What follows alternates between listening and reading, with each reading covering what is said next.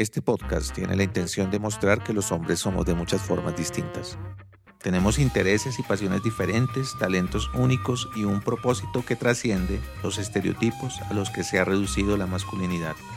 Yo soy Mauricio Suárez y este podcast es parte del proyecto editorial Mirada Masculina. Hola, en este primer episodio voy a contar algo de mi historia personal. Espero sea de su interés. Las buenas costumbres nos han enseñado a no hablar en primera persona, pero esta vez me ha correspondido. Bueno, yo creo que todo tiene un, origen en la historia personal y el hecho de haber sido el primer hijo en mi familia em, paterna y materna, haber sido el mayor, haber sido el único hombre durante casi 10 años, el heredero del apellido familiar, el varón de la familia, el que iba a seguir la estirpe de la familia, pues eso carga mucho. Y en mi caso, pues el hecho también de, de haber sido hijo de un hombre vulnerable como fue mi padre, que quedó en silla de ruedas cuadraplégico por un accidente en un río, pues eso me llevó a que se convirtiera casi en, en un, una pregunta permanente. Mm, ¿Cómo era ser hombre? Porque mi papá pues aunque era un hombre, había perdido la mayoría de sus facultades masculinas. No podía tener más hijos, no podía caminar, no podía ser el fuerte, no podía hacer ninguna actividad física. Entonces, eh, creo que hubo como una preocupación muy grande en torno a quién va a ser el modelo de hombre para este hombrecito en formación. Y mis abuelos eran el modelo más inmediato, porque ellos estaban ahí permanentemente, pero eran hombres tradicionales, venidos de campo, con muchas ideas machistas y con un principio de autoridad que era el que regía en las familias. Entonces yo creía que debía ser seguramente como ellos o seguramente como mi papá cuando estaba enfadado y cuando se ponía agresivo, porque tenía fases en las que su misma condición lo desesperaba y, y llegaba a ponerse así, incluso violento. Y yo creo que ahí interioricé que esa era la idea de ser hombre, que así había que mostrarse y que había que procurar llegar a ese punto de fuerza, de tener poder también sobre otros, así fueran dentro de la familia, de sumisión de los demás, de miedo incluso. Pero esto me, me parecía un poco aterrador. Yo creo que de niño nunca me sentí realmente identificado con eso, porque mi personalidad, pues al, al ser también eh, hijo único y estar muy rodeado de un entorno femenino. Pues mi mamá no estaba tan presente porque le tocaba irse a trabajar y era quien producía para mantener la casa. Pero sí estaban mis tías, estaban mis abuelas y yo pasaba mucho tiempo en compañía de ellas y aprendía un poco como su sensibilidad, su romanticismo y su forma de ver la vida también desde otra perspectiva. Y yo sentía que mi personalidad era más afín a ellas que a ellos. Yo me sentía muy ligado, muy ligado. Y recuerdo alguna vez en, eh, en la infancia que yo hasta me disfrazaba de mujer y mis tías y mi abuela tratando de, se reían, pero al mismo tiempo tratando de ocultar mi travesura, porque era un poco como fuera de lugar que yo siendo hombre, pues estuviera disfrazándome de niña. Creo yo que esto obedecía mucho a, que claramente yo por dentro me sentía hombre-mujer. Yo podía sentirme como de ambas formas, como que sí, pues me, me, sabía masculino por fuera, pero, pero también había una sensibilidad y una forma de, de pensar o de sentir el entorno que me hacía distinto. Y esto pues tuvo su, su momento de mayor confrontación cuando eh, hacia los ocho años me dieron a escoger que dónde quería estudiar y yo dije que en un colegio militar, porque mi papá había querido ser militar, lo habían devuelto, no lo habían recibido, había sido operado de un ojo y, y por eso lo rechazaron. Él había sido Boy Scout, tenía toda esa idea como de que la tropa, de que el funcionar en grupo era algo que realizaba también a los hombres. Entonces yo dije, yo quiero ser también militar. Y en mis juegos de infancia, pues siempre ese era un juego reiterativo. Yo jugaba a matar, me gustaba mucho el tema de la guerra, me gustaban las series de guerra, me sabía muchas historias de la Segunda Guerra Mundial, tenía una obsesión por todo lo, castrense, ¿no? lo militar, el uniforme, por la autoridad, por el orden. Y pues como lo digo, muchas de estas actitudes ya las había interiorizado de, haberlas visto en mis abuelos. Mi abuelo materno, que había sido policía, pues me enseñó a embetunar los zapatos, a sacarles brillo. Eh, mi otro abuelo, que era un campesino, pero aficionado también a las bicicletas, entonces me había hecho cogerle mucho amor al esfuerzo físico y al desafío. Y para mí, por ejemplo, la, la bicicleta siempre fue eso, el caminar fue eso el recorrer montañas, el, el subir cimas, el llegar a lugares eh, tarde de la noche, el correr riesgos, eh, todo eso estaba ahí como en la aventura, ¿no? Y el colegio militar pues era como un lugar donde se podían encauzar esas dos cosas, esas dos formas de, de ser hombre. Pero me encontré con que, claro, allí lo que primaba era la fuerza física, la superioridad. Yo era el, de los menores en edad y de los más pequeños en estatura. Sin embargo, era excelente estudiante, era muy obediente, era muy dócil y eso me hacía pues que, que me destacara académicamente y que llegara incluso a tener alguna distinción como comandante de curso. Y eso implicaba también tener autoridad frente al grupo. Y ahí me di cuenta que yo no tenía esa autoridad, que los más grandes nunca me iban a hacer caso, que tenía mucho problema para que fueran ordenados y responsables como yo lo era.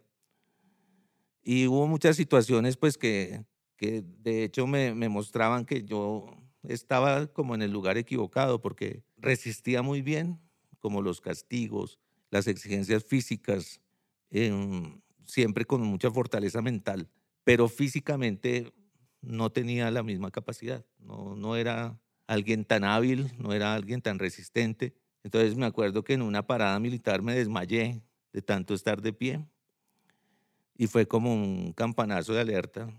Me ayudó alguien, un estudiante mayor de bachillerato, y me, me dijo, no, usted, usted es muy flojo, usted como que para esto no sirve. Y, y lo veían a uno como con, con, consideración, ¿no? Como, y esto pues a la par con, con la idea también de que eh, como yo pasaba tiempo con mi padre, siempre recibía una mirada de parte de, otros que era un poco lastimera. Siempre hubo como esa idea de, ay, pobrecito, le va a tocar muy duro en la vida. Menos mal que, que va a estar para acompañar al papá, para ser responsable de él, para cuidarlo. Y tiene que ser fuerte, ¿no? Tiene que, siempre me decían lo mismo, mucha fortaleza, como Ay, Dios lo puso en este lugar y usted tiene que estar a la altura de lo que se espera. Entonces yo creo que muy temprano entendí, claro, yo no soy un hombre competitivo, no soy un hombre que tenga esas habilidades. Quizás si las hubiera trabajado, las hubiera desarrollado, pero no tenía tampoco un entorno que lo facilitara. Pues no, siempre eh, como hijo de discapacitado yo estaba muy limitado también en mis actividades. Mi papá me mandaba solo, me decía, váyase a hacer ejercicio, váyase a hacer deporte, coja un bus y camine y recorra. Él quería que yo hiciera lo que él no había podido. Y yo lo hacía, pero realmente me iba a los lugares y terminaba era caminando, viendo la naturaleza, observando, ¿sí? Eh, disfrutando también de, del entorno y, de, las cosas que de pronto llamaban mi atención. Y, siempre muy observador, siempre muy muy dado a caminar las calles, a ver detalles, a, observar a los animales, a observar a la gente. Y esa actividad pues me fue volviendo también un poco ensimismado, un poco aislado, introvertido. Mm, de pronto algunas actividades culturales que en, el mismo colegio militar me abrieron la posibilidad de expresarme, pues me hicieron ver que sí, que yo tenía una buena capacidad de expresión escrita, que me gustaba la palabra, que admiraba, por ejemplo, de Simón Bolívar, porque ese fue uno de los héroes con los que yo me identifiqué en la infancia, que a la par con haber sido militar había sido también muy buen escritor. y me, me gustaba leer los textos de Bolívar, la Carta Jamaica y cosas como esa. Entonces ahí ya me empecé a interesar un poco más como por ese mundo de, de las letras y pues tuve la fortuna de que en esos años eh, García Márquez ganó el Nobel de Literatura. Y cuando ganó el Nobel, pues hubo toda una gran difusión de sus obras y de muchas obras de la literatura universal. Y yo me enamoré de la literatura, empecé ahí como a, a sentirle un gusto, una pasión, pero siempre muy de manera un poco dramática, ¿no? Por mi propia historia yo sentía, yo esto lo tengo que contar, tengo que contar lo que he vivido, lo que pasó, cómo fue el, el accidente de mi padre, cómo fue todas estas circunstancias, pero no sabía cómo, por dónde empezar. Y algún buen día en, en una clase de literatura me habían exigido llevar un libro cualquiera y yo llevé un libro muy aburridor que había en mi casa, que, que era de un escritor bayuno, Gustavo Álvarez Gardiazabal. Y de pronto veo que mi compañero que estaba al lado que era un sobreviviente de la tragedia de Armero, que había llegado a estudiar al colegio, ya en el bachillerato, eh, estaba fascinado con la lectura. Y yo dejé que él terminara la lectura y le dije, ¿estaba bueno su libro? Me dijo, sí, claro, ya me lo leí completo. Le dije, préstemelo. Cambiamos. Y cuando leí esa primera frase de ese libro, quedé absolutamente impactado. Yo dije, esto es como lo que yo quiero escribir y era el extranjero de Camille. Y todo comenzaba con la muerte de la madre de él. Eso era como la dimensión dramática que yo quería encontrar. Yo dije, esto es, así quiero algún día escribir. Y creo que desde ese momento no tuve otra idea en mente, sino de esta forma es que yo quiero contar mi historia o la historia de otros. Y bueno, pues la adolescencia fue de mucho pesimismo, de mucho existencialismo, pasé por muchas fases, eh, como todo adolescente solitario, aislado. Si hubieran habido emos en esa época, yo hubiera sido orgullosamente uno de ellos. Pero eran los años 80 y pues esto estaba más bien como un mundo optimista. Eh, de pronto pasaban muchas cosas en el entorno, pero los, jóvenes, los adolescentes disfrutaban del rock en español, del cine, de la moda, de las marcas. Y yo estaba siempre un poco retraído, ¿no? un poco al margen de todo esto y tratando de hacerme un mundo propio. Siempre encerrado en, la lectura, se me volvió la forma de evasión, de no ver mi propia realidad. Y después muy metido también en, en estuve en, militancia política, eh, estuve haciendo teatro, trataba como de, de abrirme a un, un horizonte cultural, porque en eso sentía una fascinación enorme. Y creo que de mis grandes amores de la adolescencia fue el cine. Y, me obsesioné tanto por el cine que dejé perder un año académico, estaba ya en décimo, y me dediqué a ver ciclos de cine completos, a irme a la Cinemateca Distrital porque tenía un amigo que tenía un carnet que le permitía entrar allá gratis. Me prestó su carnet todo el año y yo llegaba con uniforme y todo a sentarme en la sala de cine. A veces había cine a las 12, a las 3, a las 5, a las 7 y alcanzaba a verme cuatro películas y esos eran los mejores días para mí. Y creo que eso me salvó como de, estados emocionales muy fuertes que tuve en, esas edades y también me ubicó un poco sobre hacia dónde redirigirme. Yo sabía que era en, en un área creativa, pero no sabía muy bien, me parecía también un poco un salto al vacío el, el meterme de una vez a la literatura. Y tuve la fortuna de, que eh, en esos años un buen amigo me presentó a un escritor, Germán Pinzón, que era un hombre ya de 55, 56 años, yo tenía 16, y se volvió mi maestro y se fue convirtiendo casi en un padre también, quizás en el padre que yo no había tenido, en un modelo de hombre, eh, desde la escritura, desde la comprensión de la sociedad, él también había sido de ideas de izquierda, también había sido un hombre de muchas experiencias vitales y siempre me hizo entender que la escritura no era de urgencias, que no era de tener afán, que tenía que vivir antes que todo. Y creo que esa lección la aprendí muy bien y, y me dediqué los siguientes años ya sin tanto dramatismo a dimensionar la vida, a disfrutar lo que era cada etapa. Estudié literatura en la Universidad Nacional, con mucha dificultad económica, sobre todo porque yo pues me fui a, vivir con mi pareja muy temprano, a tratar de tener una vida adulta, pero al mismo tiempo con unas exigencias internas muy fuertes que yo me había autoimpuesto de cómo ser hombre, ¿no? Entonces yo no podía ser responsable frente a una pareja, obviamente. Quería estar conquistando todo el tiempo más mujeres, quería ser el más bailaba, quería ser el que más resistía tomando, quería ser el más líder también en lo académico, quería de alguna manera hacer notar que yo sí era lo suficientemente hombre, aunque mi papá, que siempre estaba en la sombra, no lo fuera. Creo que esa era mi fragilidad, un poco escondida. Y yo nunca contaba, nunca hablaba pues como de esa, ese trasfondo personal.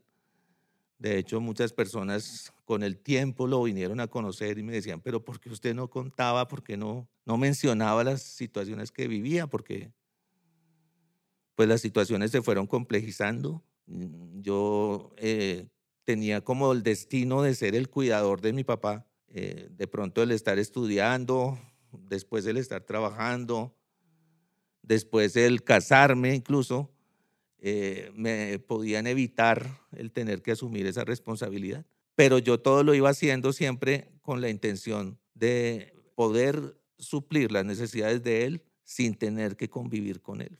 Entonces yo decía, tengo que buscar la plata, tengo que buscar los recursos económicos para que a él no le falte nada, para poderle pagar a alguien que se haga cargo de su cuidado. Y así terminó siendo. Yo finalmente siempre tuve a mi papá en un hogar geriátrico, él entró a los 52, 53 años, todavía no era un anciano, pero pues era la única posibilidad de que alguien lo cuidara. Ya la familia o las personas más cercanas pues se habían cansado, mi mamá lo cuidó durante 18 años después a algunos ah, primas, parientes de él, pero luego ya ah, incluso él intentó tener una pareja y duró algunos años, pero, pero ya siempre había cansancio porque era demasiado dependiente, especialmente en las noches, tocaba estar muy atento de, cuidarlo, de cambiarlo de posición en la cama, de asearlo, de ponerlo eh, limpio y, y que pudiera él en el día estar tratando de hacer una vida normal como a él le gustaba, desplazarse, andar. Esto ya era una rutina creada para, para mantenerlo a él siempre protegido, siempre, eh, digamos que funcional hasta cierto punto en sus actividades. Él no trabajaba, sin embargo, sí salía todos los días y tenía muchos amigos y le gustaba jugar dominó, cartas, ser muy sociable, tener amigas también. Entonces todo esto era como un mundo que había que tratar de mantener y de que él no lo perdiera, eso era lo importante. Y en ese esfuerzo yo siento que también en algún momento se, se perdió la noción de que yo estaba ahí también haciendo la vida y me fusioné como con ese objetivo de mantenerlo a él y hacía cosas que incluso iban en contra de, de, mi, de mi iniciativa o de mi interés. Eh, pues el simple hecho de convertirme en docente en, en, colegios que eran demasiado exigentes en lo académico, que me obligaban mucho trabajo y me dejaban poco tiempo para la vida personal o para atenderlo a él, para acompañarlo a sus citas médicas y demás. Todo esto me, me hacía sentir que, que no estaba por buen camino, que, que de pronto era un esfuerzo demasiado grande y yo trataba siempre de, de, de, amoldarme a ese rol. Y ese rol sí que lo vivía como el rol del deber ser del hombre, el rol de, si es hombre, pues no debe quejarse, si es hombre, claramente no debe poner límites a las responsabilidades, si es hombre debe poder con todo, si es hombre debe ocultar también sus emociones, su vida personal, sus conflictos internos, su fragilidad. Y yo tenía mucho de esto. lo vivía internamente, eh, pero exteriormente trataba de amoldarme lo más posible a ese parecer. No era yo el mismo que parecía exteriormente. Y esa dualidad se fue ahondando, ¿no? Con el tiempo. Entonces ya se convirtió también en que, pues uno era yo, el docente, y otro era yo, el que seguía siendo el hijo de un discapacitado. Y tratar de manejar estos dos mundos, pues eh, ya se me volvía a veces absolutamente eh, superior a mis capacidades. Y tenía muchos periodos en los que yo sentía ya estoy al límite, ya quiero soltar esto. Eh, eso me fue frenando también en mi desarrollo personal, profesional. Pues mi formación académica eh, me proyectaba era para estudiar afuera, pero pensar en irme, no, era contrario con, con la obligación de cuidarlo a él, de estar pendiente. El casarme y luego eh, darme cuenta que la expectativa era también tener hijos o tener una familia pero esto otra vez me ponía en contradicción con mi responsabilidad como hijo, como cuidador. Entonces todo eso me fue haciendo también aplazar muchas situaciones, muchas decisiones. Y, pues el, el, momento más crítico vino ya cuando mi padre estaba, digamos que, en una fase de deterioro de su edad, de, su condición, por casi 40 años de estar eh, cuadraplégico, tuvo complicaciones de salud y yo pues hacía hasta lo inimaginable por, por tratar de conseguir sobre todo recursos, porque sabía que de eso dependía el poderlo mantener a él, básicamente. Entonces terminé haciendo muchas cosas para no emplearme en un colegio, para tener algo más de flexibilidad de horario, terminé haciendo multinivel, terminé trabajando en finca raíz, terminé en el rebusque, ¿no? Tratando de, de generar más recursos, pero por el contrario yo veía era más bien que se iba disminuyendo mi capacidad, que con el tiempo mm, esto no iba resultando. Mi papá fallece cuando yo ya iba a cumplir 40 años y al poco tiempo de, de estar ya en convalecencia, muy enfermo, a mí me diagnostican un cáncer de tiroides. Y ahí en ese momento entendí cuando me hicieron ese diagnóstico que seguramente todo eso que yo llevaba reprimido, silenciado, guardado durante tantos años, allí estaba aflorando. Esa era la expresión de mi emocionalidad, no manifiesta. Y sobre todo, la expresión de una fragilidad de la cual yo nunca me había ocupado que preferí callar, que preferí resistir y hacerme el fuerte, porque así debía ser para poder también resguardar a mi papá y, su integridad como persona vulnerable. Entonces, claro, su condición estaba primero que cualquier otra necesidad emocional que yo tuviera. Y bueno, pues eh, fue el momento ya de ocuparme de todo esto que, que yo hasta ahora no había querido reconocer, que no había querido ver como problemático.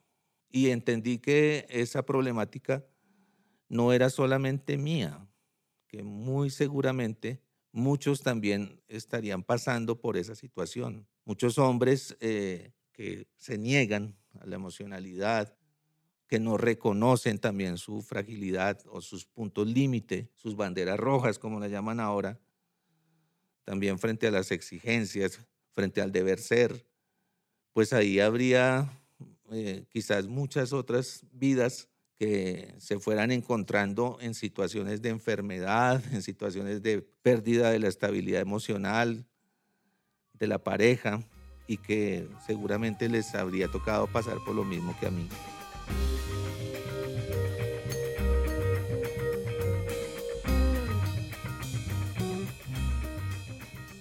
Esta mañana me encontré una cita de mm, este psicólogo que trabaja mucho el tema de la masculinidad, Walter Rizzo, donde hablaba de la condición masculina como disléxicos emocionales, analfabetos emocionales.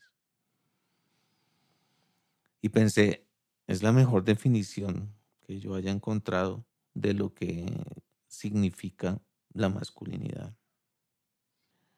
Contrario a mis ideas o mis creencias durante muchos años, que siempre había pensado, sí, claro, ser hombre es lograr esa idea, ese ideal de fuerza, de valor, de decisión, de protección, pues ahora pienso que, mm, que ese ideal ningún hombre lo, lo colma.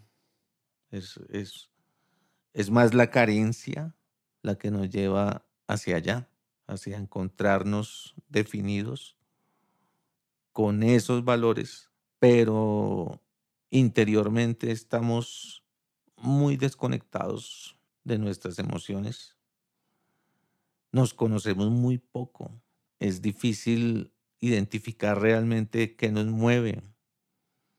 Hay como una carga muy externa en el ser hombre que hace que toda la vida estemos con una sensación como de estoy donde no me corresponde estar. Y esto pasa frente a uno mismo, frente a la pareja, frente a los trabajos, frente a diferentes situaciones. Yo me vine a dar cuenta que esta problemática de la masculinidad era común eh, cuando tuve mi proceso de, de recuperación de voz después de la cirugía que me hicieron en el año 2014. Me extrajeron la tiroides y producto pues de la inflamación que quedó en la zona del cuello, pues se afectó muchísimo la voz. Yo quedé con un aparato para poder respirar y eso lo tuve cuatro o cinco meses todavía. Y la voz pues salía prácticamente como un silbido. Em, creo que era lo único que yo reconocía exteriormente que me caracterizaba como hombre. Yo decía, cuando yo hablo, hablo grueso, hablo fuerte, puedo hacer que un grupo de adolescentes se sienten cuando les pego un grito, Puedo seducir con mi voz, resulta muy atractiva para las mujeres. Puedo expresar ideas y me oyen con credibilidad. Puedo ser persuasivo. Y de pronto desaparece completamente ese rasgo y desaparece con eso también lo que exteriormente me hacía hombre. Y me quedo con la simple identificación sexual primaria.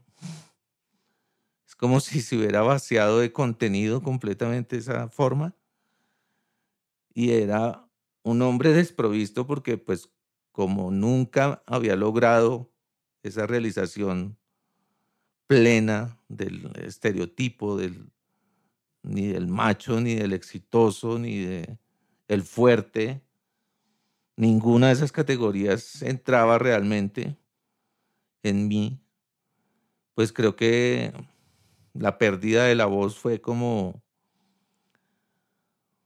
reconocerme desprovisto de eso que se cree exteriormente en la masculinidad.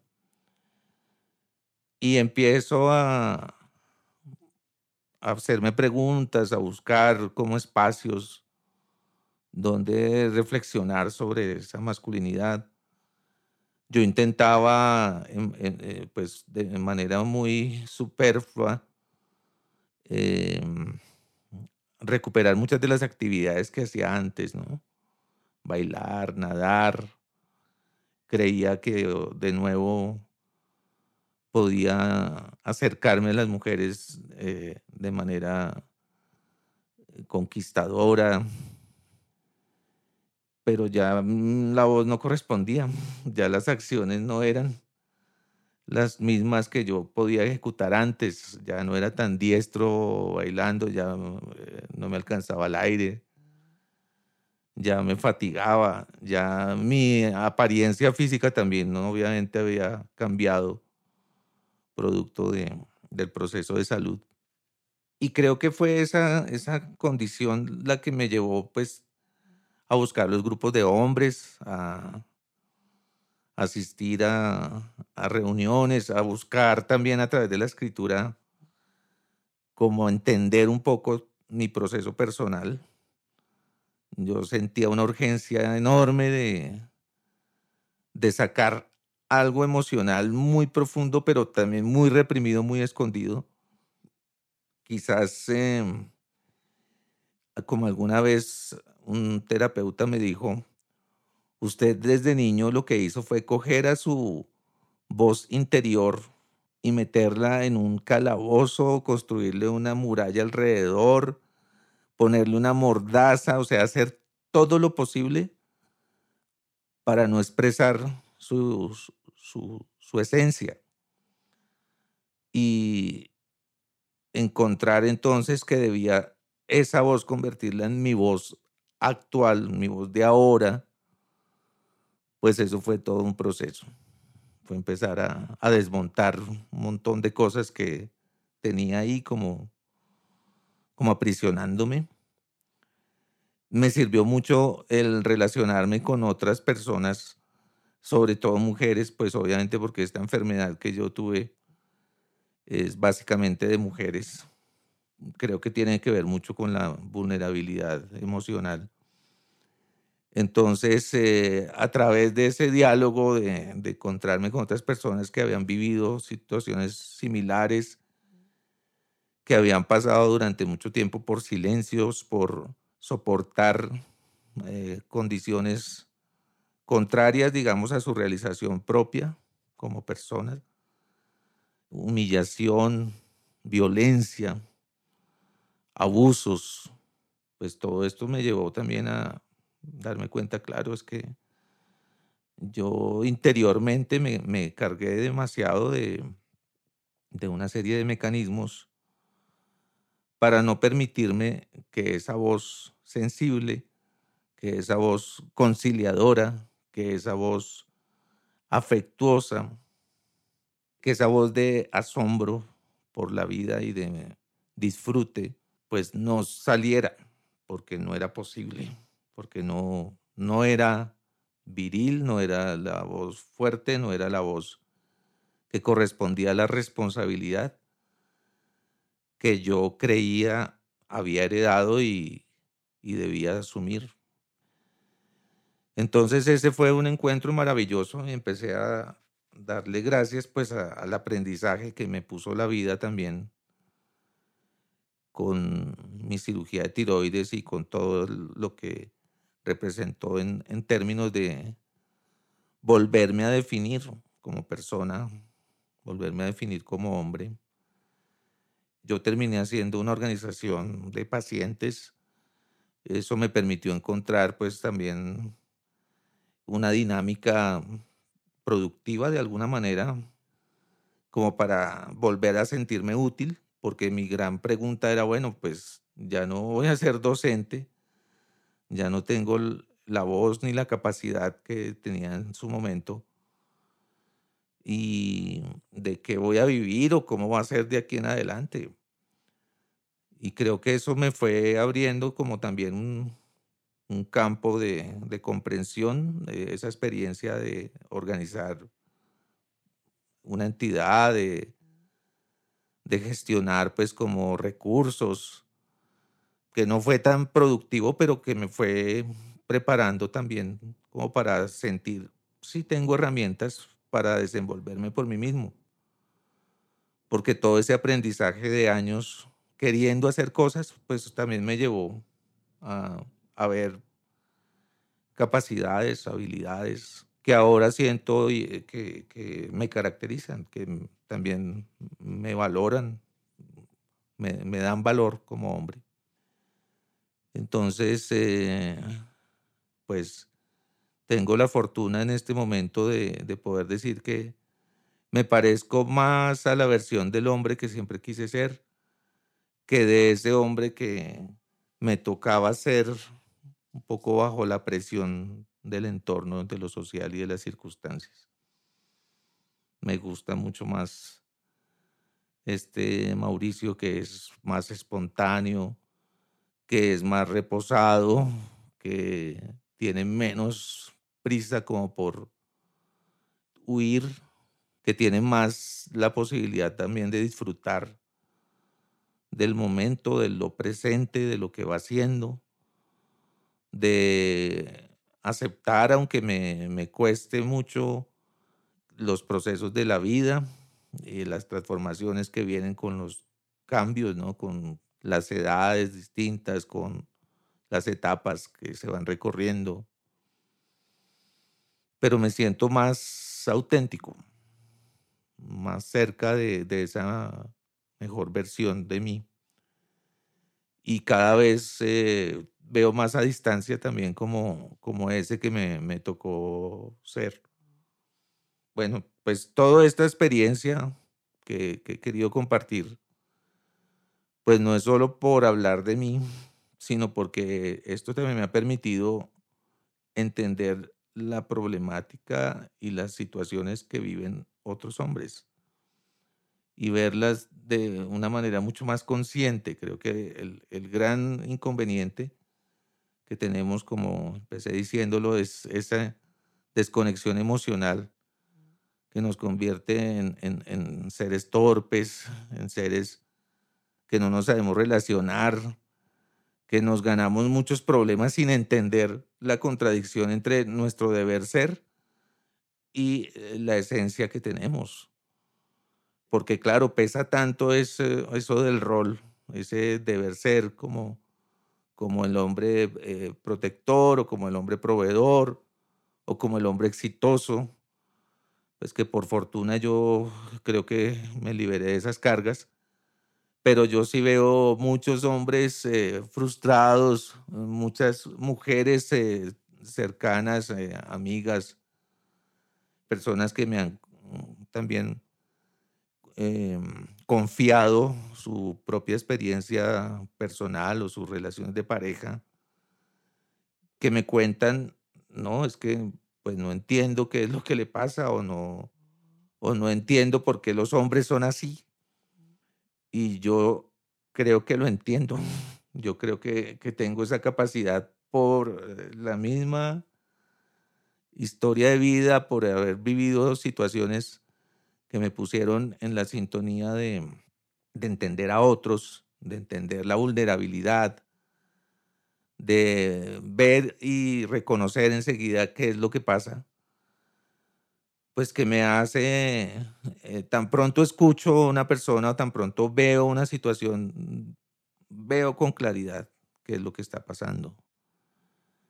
Y tal vez sea esa como la, la función o la misión que todavía me espera en la vida, ¿no? Que es un poco convertir esto en, en un tema que debe hablarse, que debe dejar de silenciarse, que debe compartirse más, porque cada vez que hay situaciones de apertura emocional, cada vez que he visto hombres que son capaces de mostrar lo que están viviendo, veo que sí es urgente, que sí es algo que, que demanda la sociedad, demanda la humanidad en este tiempo, que es supremamente importante que lleguemos a, a ese punto, porque ya las mujeres lo han ido logrando, ya las mujeres han avanzado en esto bastante y, y los hombres nos, nos hemos quedado aferrados tratando de mantener ahí la fachada de invulnerabilidad, de sensibilidad, de a mí no me toque con eso, a, mí no me hable de eso porque eso no es conmigo y muy a la defensiva, pero sin darnos cuenta que también todo eso en últimas es para nuestro bienestar, para nuestro crecimiento personal.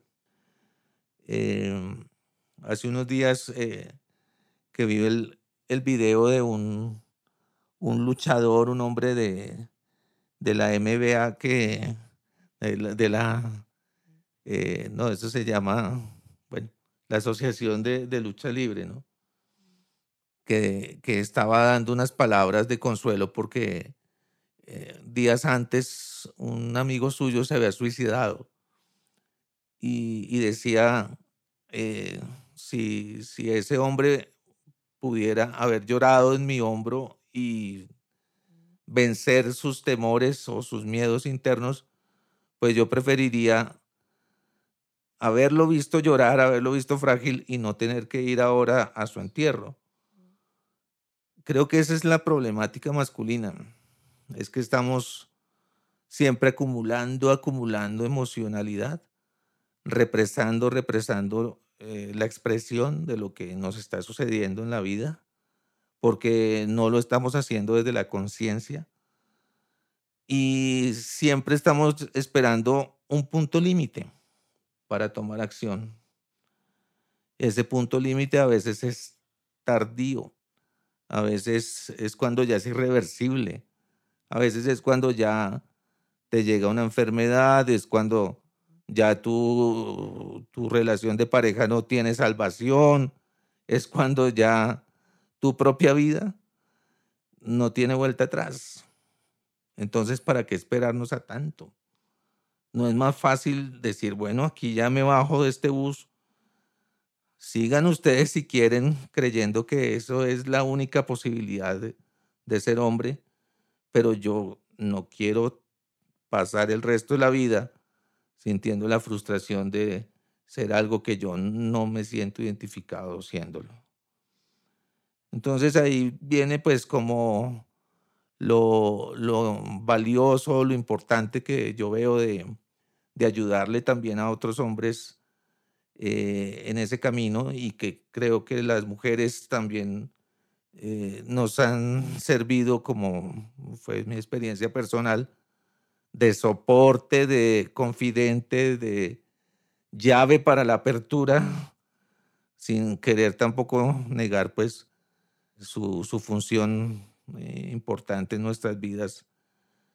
Pero básicamente sí necesitamos siempre de, alguien que, que nos haga más llevadera esa tormenta interna con la que generalmente estamos cargando y que nos permita reconocer que sí es posible salirnos de ahí y que nos haga quizás eh, bajar los miedos y los temores que cargamos de mostrar la vulnerabilidad.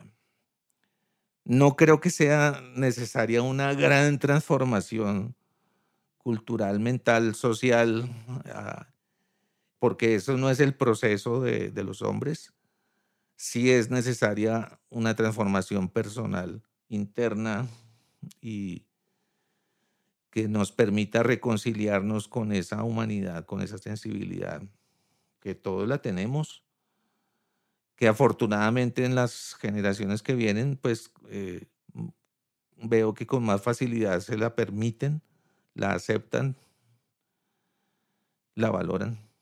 Entonces el hecho de que haya más hombres que estén dispuestos hoy en día, pues, a, pues muy cuestionados por, por el rol, sobre todo, es posible que digan, sí, claro, ya no se puede ser un hombre de manera tradicional o ya ni siquiera uno puede, eh, bueno, ya no piensan en echar piropos o en cómo halagar a las mujeres o cómo no hacerlas sentir eh, irrespetadas con sus comentarios y demás. Pero si hay unas preguntas más profundas, más a fondo de la masculinidad y es bueno, pues si yo no voy a hacer simplemente ese rol, si no me voy a subir en, el bus de ser igual a como fue mi papá o como fue mi abuelo, entonces, ¿cómo si puedo ser hombre? ¿De qué manera? Y eh, vienen formas de realización que nos vuelven a dar un sentido a la masculinidad que de pronto lo perdimos por caer solamente en una masculinidad violenta y una masculinidad insensible, dejamos de, ver como valioso ese sentido de, de, cuidado y protección de la vida, que todos lo tenemos. Entonces es maravilloso que haya hombres que le apuesten a, a cuidar de otros de diferentes formas, ¿no? Educadores, enfermeros, bueno, etcétera o que le apuesten al cuidado del medio ambiente o que le apuesten al cuidado de especies animales, etcétera, porque pues eso también es la masculinidad. Otro valor importante es esa, esa, esa conexión con lo natural, que la veníamos perdiendo, porque pues toda esta locura en el que nos metió el sistema en los últimos dos o tres siglos, pues nos hizo renunciar también a, a un vínculo que las mujeres lo tienen mucho más presente, con, con lo natural, con, con lo espiritual. Y, y, creo que en esto, pues el hecho de que cada vez más hombres así se den a pequeñas experiencias, así sea simplemente ir a subir una montaña, ir a caminar al campo, ir a contemplar una fuente de agua, lo que sea, pero que nos devuelva un poco ese sentido sensible, eso ya es valiosísimo. Creo que, que, son las cosas que podemos hacer y que no necesitan de grandes procesos, ni de meterse en un curso, ni de un, un coach que lo lleve a esto, sino que es más una actitud vital que nos debemos permitir.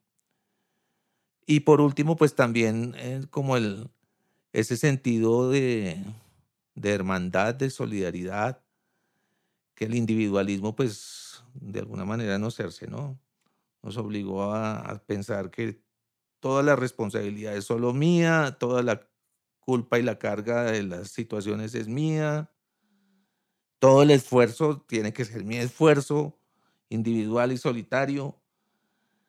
Entonces, eh, los amigos o el, o el grupo o la familia o el colectivo en últimas es eh, siempre como algo donde debo encajar y debo estar, pero del que no puedo esperar nada. Entonces se termina haciendo un vínculo superficial, un vínculo donde no hay confianza, donde no se cuenta realmente con el otro. Y esto me ha llamado mucho la atención porque cuando uno le pregunta a los hombres, bueno, ¿usted en quién confía? Realmente ningún hombre confía en otro. Ningún hombre confía en otro. Dice, no, pues sí, uno hace los chistes, uno le celebra las gracias al otro, uno quiere caer bien, pero que le vaya a contar cosas mías, no. Un hombre confía más en, siempre en una mujer, en su pareja o en su mamá, bueno, en una mujer, porque sabe que que ahí hay una comunicación auténtica y sensible.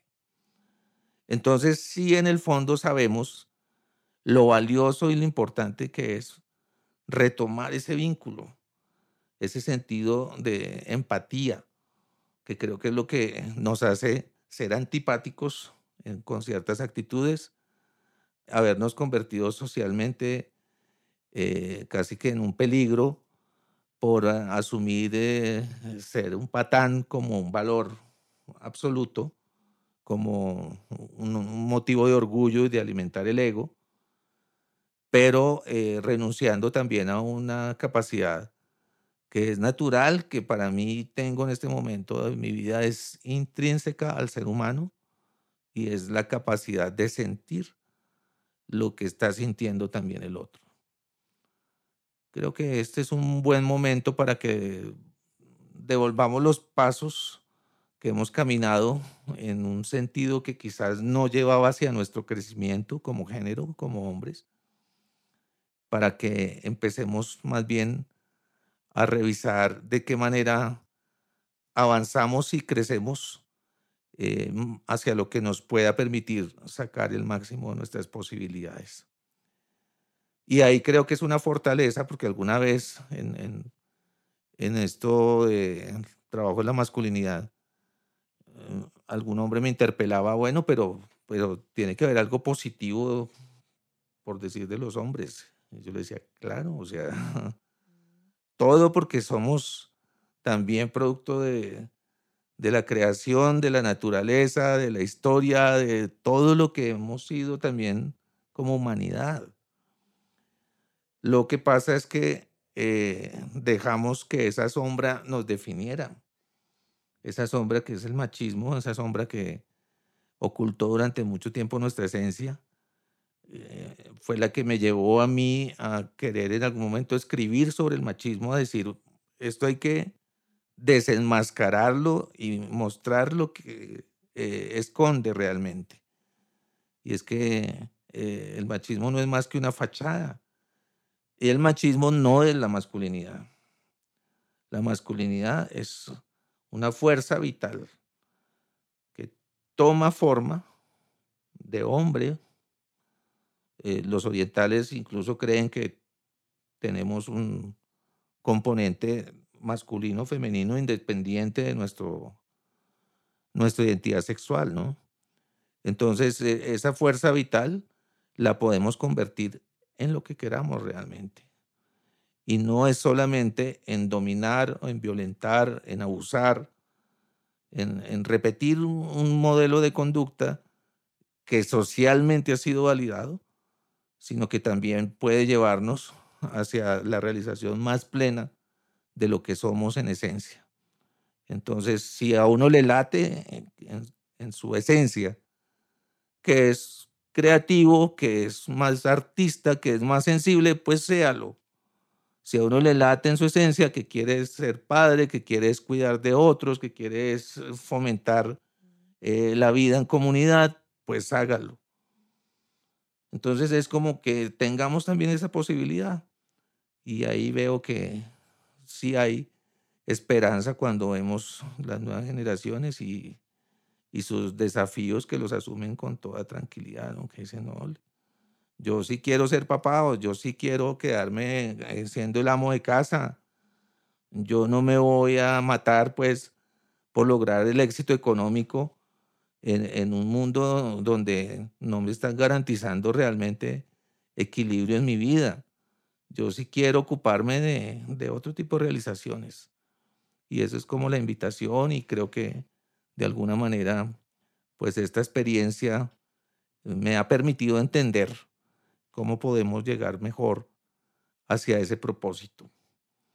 Y no solamente en, la vida personal, sino en la vida familiar, social, en la vida de pareja, que es algo que ahora valoro enormemente porque es donde más podemos crecer y reconocernos en nuestras carencias o en nuestras falencias y a la vez resolverlas e ir avanzando hacia la mejor versión de nosotros mismos, que ojalá la encontremos todos.